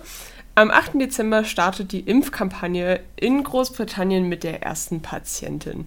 Und damit hat das Impfen jetzt begonnen. Also ich muss sagen, ich hätte echt nicht mehr gedacht, dass das dieses Jahr noch stattfindet. Aber ich habe irgendwie auch das Gefühl, wenn ich mich jetzt hier so in meinem Umfeld umhöre, dass total viele sich super unschlüssig sind, was äh, dieses Impfen und die Impfung selbst jetzt irgendwie angeht. Ähm, ich habe das Gefühl, das liegt auch zum Teil daran, also ich bekomme halt immer so mit, wenn Leute dann so sagen, ja, und die Risiken sind halt viel zu gefährlich und dann passe ich doch lieber so auf und hm.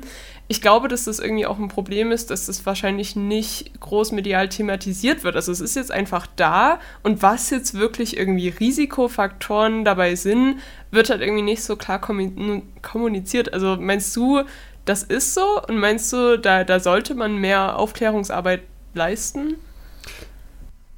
Also ich würde dir zumindest zustimmen, dass ich glaube, das Problem bei ganz vielen so normal denkenden Menschen ist, dass sie nicht die richtigen Informationen haben und dass man, wenn man, wenn man, ich glaube aber, dass man die finden kann. Also ja. äh, wenn man okay. sich, ich meine, das ist auch, das ist sportlich, aber wenn man sich den Drosten-Podcast anhört äh, oder so, es gibt dann auch Aufbereitungen, äh, die, die vielleicht so ein bisschen zugänglicher sind, ähm, ähm, dann kann man sich, ich glaube, man kann sich schon ganz gut informieren. Ich glaube, man, aber also äh, man könnte tatsächlich auch natürlich mehr ähm, äh, das noch besser aufbereiten, also in, in, in anderen Formaten. Und ich erlebe es zum Teil auch, dass ich nicht ganz zufrieden bin, wie Kollegen ähm, zwar diese Ängste thematisieren und dann aber nicht mit dem reagieren, was, was ich für richtig halten würde, nämlich das einmal vernünftig zu erklären, was bedeutet das eigentlich, dass da irgendwie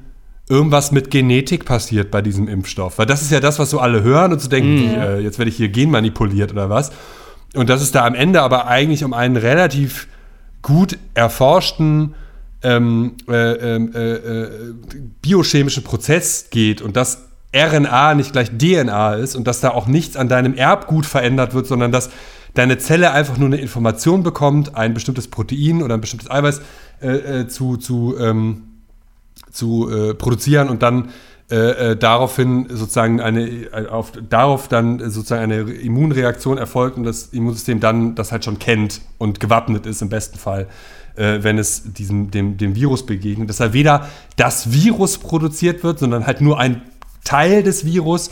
Ähm, äh, also das ist insofern nicht gefährlich und, und und dass man, dass das, dass sozusagen diese, diese RNA, diese Informationen, die man da reingibt, dass die sich auch abbaut und dann einfach weg ist und, ähm, und dass das halt ein Prozess ist, der ja auch zu tausendfach in deinem Körper immer stattfindet, dass das auch genau der Prozess ist, wie Viren funktionieren, nur halt zu ihren Gunsten. Ähm, also äh, ich glaube, wenn man das einmal so vernünftig erklärt, ähm, dann kann man den Leuten viel Angst nehmen ähm, und äh, deshalb, ja, finde ich das total wichtig, äh, dass das passiert. Und ich finde es auch wichtig, dass man die, die, die sozusagen die Angst thematisiert. Was halt zu oft passiert, ist, dass man so, ähm, dass dann in so, in so Diskussionsrunden oder so Podcasts oder keine Ahnung, wo das halt besprochen wird, die Leute, also der eine sagt, nee, ach, die Wissenschaft und das wird schon alles richtig sein, und der andere sagt, ja, aber die Leute haben ja Ängste und man weiß halt nicht genau und so. Und so denke, ja, nee, das ist eigentlich nicht die Ebene, auf der das besprochen werden muss, sondern da muss halt, das muss halt jemand vernünftig erklären und dann kann man sich darüber eine Meinung ähm, bilden. Das ist nicht damit getan, irgendwie A und B abzubilden und dann, ähm, ähm, und dann zu, zu, glauben, man, man hätte das irgendwie damit aus, ausführlich besprochen. Und ich glaube, was man in dem Kontext auch immer wieder sagen muss, es gibt ja auch keine Impfpflicht, also es muss sich keiner impfen. Wer das nicht möchte, warum, aus welchen Gründen auch immer, ist ja völlig egal, muss es nicht. Ne? Das ist, glaube ich, immer so das, was ja auch immer noch in der Gesellschaft groß diskutiert Wo, wird. Das stimmt, wobei man, äh, ich glaube, da muss ein bisschen vorsichtig sein, weil es, da, da, da das plant keiner.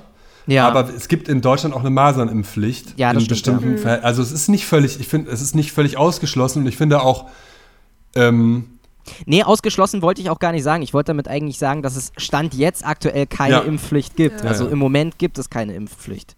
Ne? Klar, was, was in einem halben Jahr oder in einem Vierteljahr ist, kann ich jetzt schlecht beurteilen. Kann ich jetzt ja, ja und ich finde, man kann das auch durch, durchaus mal diskutieren, ob man bei einer, ähm, bei einer, äh, bei, bei, so einer Krankheit, ähm, um sie quasi so weit einzudämmen, dass sie, dass sie halt irgendwie ausgerottet wird. Das wird wahrscheinlich nicht unbedingt klappen, aber ähm, ob man da nicht möglicherweise sogar zu so einem Mittel greifen muss, mhm. weil das erleben wir ja gerade in, in, in Großbritannien, wo es eine, eine, eine neue äh, Virusmutation gibt, wo man jetzt auch aufpassen muss, dass, dass man weiß ja noch gar nicht, ob das sch schlimmer ist oder nicht.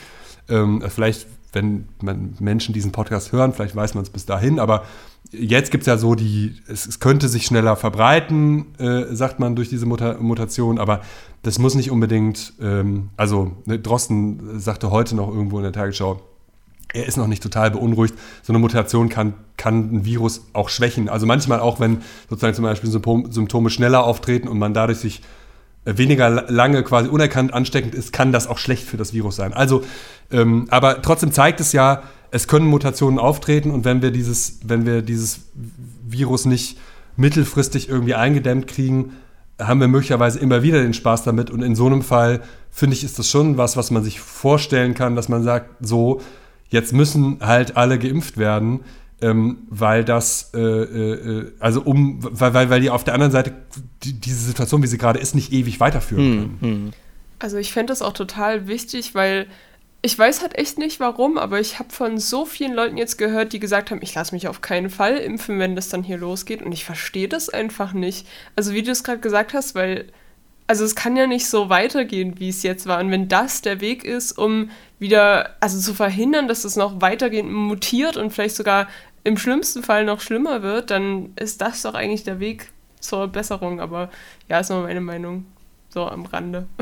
ja, ich, aber ich glaube, man, man, man wird da viel Aufklärungsarbeit äh, leisten müssen und ich, ich, glaube, da müssen halt Leute auch irgendwie mit gutem Beispiel vorangehen. Ähm, es hat ja, ähm, äh, äh, Friedrich Merz hat das ja jetzt vorgeschlagen, dass Politiker zuerst geimpft werden, äh, wegen der Vorbildfunktion. Ich, mein Eindruck ist, dann hätte einfach gerne die Impfung. Aber ähm, es ist jetzt eine Unterstellung. Ist, ähm, ich glaube, das ist ein Thema, da kann, könnten wir eine ganze Podcast-Folge mit äh, äh, füllen. Am 15. Dezember machen wir mal noch weiter. Ähm, ist ja jetzt relativ naheliegend. Der zweite komplette Lockdown bei uns hier in Deutschland nach den explodierenden Infektionszahlen und auch Todesopfern. In jedem Landkreis wird ein Impfzentrum errichtet. Und äh, damit sind wir jetzt hier sozusagen direkt im zweiten Lockdown. Aktuell ja, Alltag bei uns wieder. Meiner Meinung nach war das ein Schritt, der mir zwar unglaublich leid tut, natürlich für die ganzen Einzelhändler, für äh, ja, die ganzen Branchen, die jetzt natürlich wieder unter diesem Lockdown leiden, aber auch ein Schritt, der einfach schon meiner Meinung nach viel eher hätte passieren müssen. Also ich glaube, wir haben einfach viel zu lange gewartet, weil wir sind jetzt wirklich an einem Punkt, wo sich Krankenhäuser die Frage danach stellen müssen, welcher Corona-Infizierte jetzt noch ein Intensivbett bekommt und wer eben nicht. Und das finde ich halt super gefährlich und das ja, sollte eigentlich nicht so sein. Wie habt ihr das empfunden? Fandet ihr den Zeitpunkt zu spät, dass wir jetzt den zweiten Lockdown, weil es gab ja dieses lange Hin und Her, klar, es ist schwierig durch den Föderalismus auch in Deutschland. Ne? Merkel hat sich dafür ausgesprochen und gesagt, wir brauchen jetzt nochmal einen zweiten Lockdown. Die Länderchefs haben eben dagegen argumentiert und haben sich dann eben da natürlich durchgesetzt, weil im Endeffekt war es deren Entscheidung in, in allerletzter Instanz. Mm. Ich finde das halt also es ist auch so eine Lehre aus der äh, aus jetzt dieser aus diesem Jahr, also es ist nicht das erste Mal, dass ich diesen Gedanken hatte, aber und das ist man kennt ihn auch. Ähm, ne, also im, ich finde es im Nachhinein ist es halt immer leicht, ne, irgendwie darüber zu diskutieren, hätte, was hätte man machen müssen. Ähm, mir ging es so, dass äh, Anfang, als Anfang November der Lockdown Light eingeführt wurde, dass ich so dachte, ah, ist das jetzt wirklich der richtige Weg? Ähm, wir saßen da dann in unserer Stammkneipe, die sich halt sehr viel Mühe gegeben hat, Corona-konform zu arbeiten. Es war irgendwie auch ähm, zumindest von den Zahlen, die man hatte, äh, ähm, war halt nicht klar, sind oder, oder war relativ klar, ähm, Gaststätten sind jetzt nicht unbedingt der Treiber der Pandemie. Ähm, so, und aus heutiger Sicht müsste man wahrscheinlich sagen, es wäre cleverer gewesen, Anfang November direkt einen super harten Lockdown zu machen.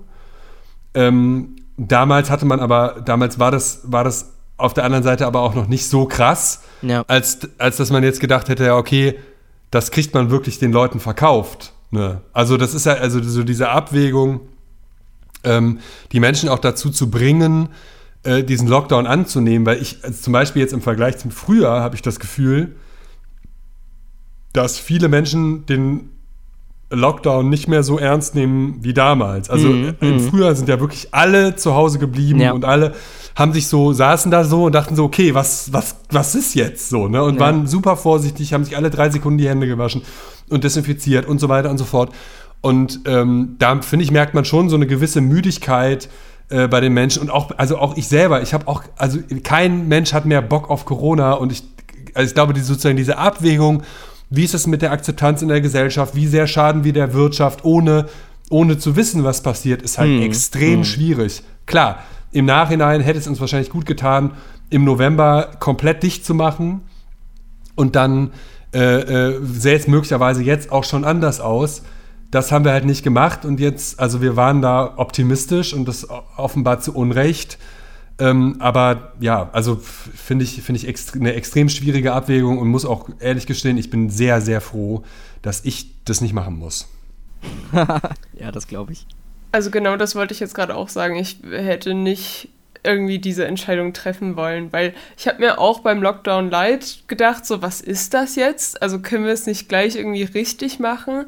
Aber gleichzeitig, also ich verstehe das auch, ne? Also die, die ganzen Einzelhändler, die dieses Jahr so gelitten haben, auch dachten jetzt, sie können das irgendwie wieder aufholen und jetzt ist halt nichts so. Also da irgendwie eine Entscheidung zu treffen, mit denen alle irgendwie leben können, das, also ich glaube, das ist einfach irgendwie nicht machbar so und es ist jetzt halt so, wie es ist. Also ich fände persönlich klar, eher wäre besser gewesen, aber ich sage eben auch, da war es halt noch nicht so schlimm. Also woher hätte man das jetzt, ne? Ist halt irgendwie schwierig, so, aber gut, jetzt sind wir halt hier. Und ich würde sagen, um jetzt dieses Jahr mal noch mit einer schönen Nachricht zu beenden, kommen wir zum 14. Dezember, zu einem Tag zuvor. Denn da hatte Legende Jan Hofer seine letzte Tagesschau-Sendung. Und neuer Chefsprecher. Ja, naja, nee, also das ist natürlich traurig, aber es war irgendwie, es war eine schöne Sendung, fand ich. Ja. Es war irgendwie nochmal so, man hat nochmal, weiß nicht, es war einfach richtig, richtig schön und auch eine sehr würdevolle Sendung, fand ich. Ähm, habt ihr die Sendung gesehen und was verbindet ihr vielleicht mit Jan Hofer? Hm, ich habe, als das dann nochmal so erzählt wurde, dass er das jetzt 35 Jahre gemacht hat, dachte ich so, das ist auch krass, ne? Der hat das einfach länger gemacht, als ich lebe. Hm. so. Also es, es gab das, also es gab die Tagesschau nicht ohne Jan, Jan mein ganzes Leben lang nicht ohne Jan Hofer. Äh, das finde ich, finde ich schon, schon erstaunlich. Ich finde, ähm, auf der anderen Seite ist er irgendwie, der ist so eine, so eine Konstante gewesen, aber mhm. jetzt ja auch nicht so eine Rampensau wie ein, oder halt nicht so, nicht so exponiert wie ein Wickert zum Beispiel. Ähm, äh, äh, fand es aber auch total rührend und, und ich fand, man merkte ihm auch an, als es dann so äh, äh, Richtung Sport und Wetter ging, dass er so merkte, okay, so. Ja das war's jetzt. Und äh, da muss ich auch gestehen, da sind bei mir auch die ein oder anderen Tränen gekullert. Bei ihm ja nicht. so, aber das fand ich, ich ähm, erstaunlich. Das fand ich erstaunlich, ja. dass er das so souverän durchgezogen hat. Also ja. ich weiß nicht, wie ich das gemacht hätte. Weil ich habe es auch gesehen, auch als er dann seine Krawatte abgenommen hat. Ich fand das unglaublich emotional, dieser Moment. Äh, hab mit meiner Freundin das geguckt und sie hatte mich auch schon so angeschaut, ob ich jetzt, wie ich reagiere, so. weil, ähm, ja, sie ja äh, natürlich weiß, dass ich ähm, eben Medienmanagement studiere und äh, da natürlich auch einen besonderen Zugang dann irgendwie dazu habe als, als Journalist ähm, oder als angehender Journalist. Und ich fand es wirklich, ich, es war ein sehr würdevoller Abschied. Und ja, wie du es schon gesagt hast, für mich auch, natürlich gab es keine Tagesschau ohne Jan Hofer. Bis jetzt. Ja, bis jetzt, Neuland. Ja, genau. ich, ich finde es auch tatsächlich mal ganz schön und eine ganz schöne Abwechslung, ähm, dass äh, und das, aber das ist für mein Gefühl auch so ein bisschen besser geworden in den letzten Jahren, äh, dass man sowas, so ein, so ein positives äh, Erlebnis mit, äh, also sozusagen öffentlich-rechtlichen als In Institution hat. Also auch so was so, was so sozusagen im, im natürlich wurde das in, in der äh, Jono-Bubble äh, noch mehr behandelt und abgefeiert und so, aber man hat schon so das Gefühl, ähm, Jan Hofer und auch die Tagesschau, die haben, das zeigt sich ja auch in deren Zahlen äh, und in den Zustimmungswerten und so, mm, dass es da einfach eine sehr, sehr positives äh, Gefühl gegenüber gibt in der, in der äh, breiten Masse der Bevölkerung. Und das ist schon auch mal eine ganz schöne Abwechslung, äh, weil man ansonsten ja immer auch eher die, die lauten ähm, Hater mitbekommt ja, und abbekommt. Ja. Ähm, und auch das fand ich irgendwie mal ganz schön. Auch, ja, wenn es so ein bisschen, natürlich so ein bisschen pathetisch ist irgendwie, aber trotzdem. Definitiv. Jetzt sind wir am Ende unseres äh, Jahresrückblickes. Wir haben so ein bisschen auf verschiedenste Ereignisse des Jahres 2020 geschaut. Ben, wenn du jetzt noch so ein Resümee von diesem Jahr ziehen müsstest, welches wäre das? Mhm. Ist okay, wenn es dann jetzt auch bald vorbei ist. okay, okay. Das ist ein, das ist ein Punkt. also, ja, ich meine, das war ein total ereignisreiches Jahr. Es war ein Jahr, das total herausgefordert hat. Irgendwie, das auf der einen Seite total arbeitsreich war und auf der anderen Seite, ich finde, so privat, ähm, also oder von dem, was man so privat machen konnte, halt total mau. Mhm. Ähm, und ähm, ich, das finde ich, äh, ich finde, das hat auf, zeigt auch nochmal, ähm, äh, wie wichtig eigentlich diese Sachen sind, die jetzt in der, in der Pandemie als erstes abgeschaltet werden, weil sie vermeintlich nicht systemrelevant sind. Ähm, weil der Mensch braucht Ausgleich. Ja, und, definitiv. Ähm, ne, der Mensch muss auch vielleicht mal tanzen oder äh, weggehen oder was trinken und in Gesellschaft sein und Nähe haben. Und ich ähm, freue mich drauf, wenn das hoffentlich irgendwann in 2021 wieder geht. Ähm, und äh, ja, bin deshalb äh, äh, froh, dass wir, dass wir dieses Jahr äh, jetzt hinter uns bringen und hoffe, bin aber ganz zuversichtlich, dass das nächste besser wird, weil viel, viel schlimmer kann es ja gar nicht werden. Ich wollte gerade sagen, mein Resümee wäre gewesen, viel schlimmer kann es nicht mehr werden, so. Ähm, ich hatte das Gefühl, ich habe dieses Jahr auch das erste Mal wirklich gemerkt, was Weltschmerz bedeutet. Also so wie noch nie zuvor. Und ich fand auch irgendwie, ja, privat ist total schwierig, weil ich hatte, also so, man ist manchmal richtig nicht depressiv geworden, aber halt so, sonst hat man immer irgendwas, worauf man sich freuen kann. Und dieses Jahr gab es für, also für mich gab es halt einfach nichts. So, also klar, das Medienforum, ne? Ja, aber da wusste dieser Podcast, äh, also. Oder ja, ja die, genau. diese Folge. Nein. ich meine, aber da wusste, also da wussten wir ja zum Teil auch lange nicht, wie es jetzt wird. Und das fand ich halt irgendwie total schwierig, aber klar, so jeder konnte für sich vielleicht trotzdem die ein oder andere positive Sache draus ziehen. Man hat mal gelernt, irgendwie Selbstmanagement besser zu betreiben irgendwie und mal in so einer, ja, man wurde halt immer wieder neu auf die Probe gestellt und wir haben es irgendwie alle geschafft, so. Aber ich bin auch froh, wenn es jetzt vorbei ist und wenn wir jetzt weitermachen können.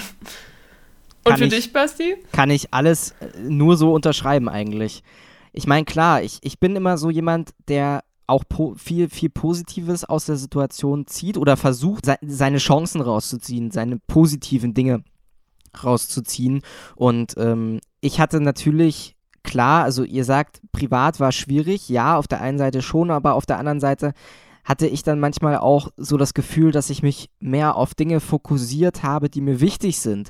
Und das habe ich jetzt auch gerade gemerkt in der Zeit, wo ich selber an Corona infiziert war, dass ich mich mehr, noch mehr wieder auf die Familie konzentriert habe, weniger mal die Uni wirklich beiseite gelegt habe, obwohl ich so viel zu tun gehabt hätte und gesagt habe, das müsste ich machen, das müsste ich machen, das müsste ich machen. Aber einfach auch dadurch, dass es körperlich gar nicht ging, habe ich mich auf viele Sachen ganz, ganz anders fokussiert und ähm, Wert wieder auf die wichtigen Dinge in Anführungsstrichen des Lebens ge äh, gelegt.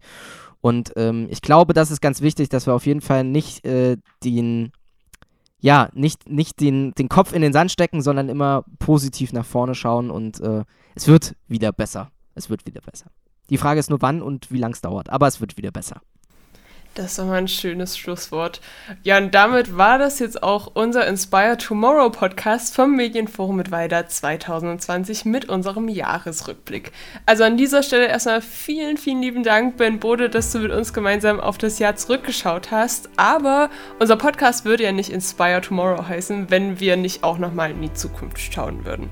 Deswegen die Frage an dich, Ben, wie wird das Jahr 2021 deiner Meinung nach aussehen? Vielleicht im Hinblick auf Corona, aber natürlich nicht nur.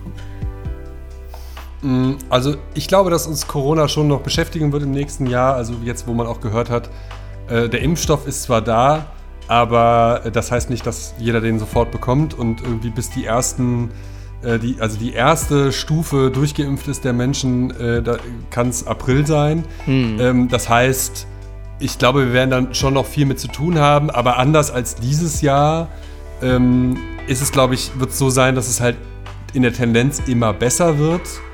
Äh, und das ist, glaube ich, eine, äh, was, was halt, woraus man dann irgendwie viel positive Kraft ziehen kann. Und es ist halt, man hat jetzt so einen Fahrplan, man hat irgendwie, man sieht so das Licht am Ende des Tunnels und ich glaube, ähm, 2021 wird so eine Art Endspurt äh, ähm, sein ähm, aus, aus dieser Situation rauszukommen. Und dann freue ich mich auch total drauf, mich mal wieder mit anderen Themen. Also wir haben uns natürlich dieses Jahr auch mit anderen Themen beschäftigt, aber es war trotzdem über allem lag so dieser Schatten. Ähm, und ähm, ich freue mich drauf, wenn das, wenn das bald dann nicht mehr so ist und wir äh, uns wieder den wichtigen anderen Themen äh, äh, widmen können, über die wir heute auch schon geredet haben. Sehr, sehr schönes Schlusswort. Vielen, vielen Dank, äh, Ben, nochmal an dieser Stelle, dass du bei uns zu Gast warst. Sehr gern. Ja, wir waren Chloe und Basti, die diesjährigen Moderatoren des Medienforum mit weiter 2020 und wir hoffen natürlich auch, dass bald wieder Normalität in all unser Leben einziehen wird. Bleibt auf jeden Fall gesund und stay inspired.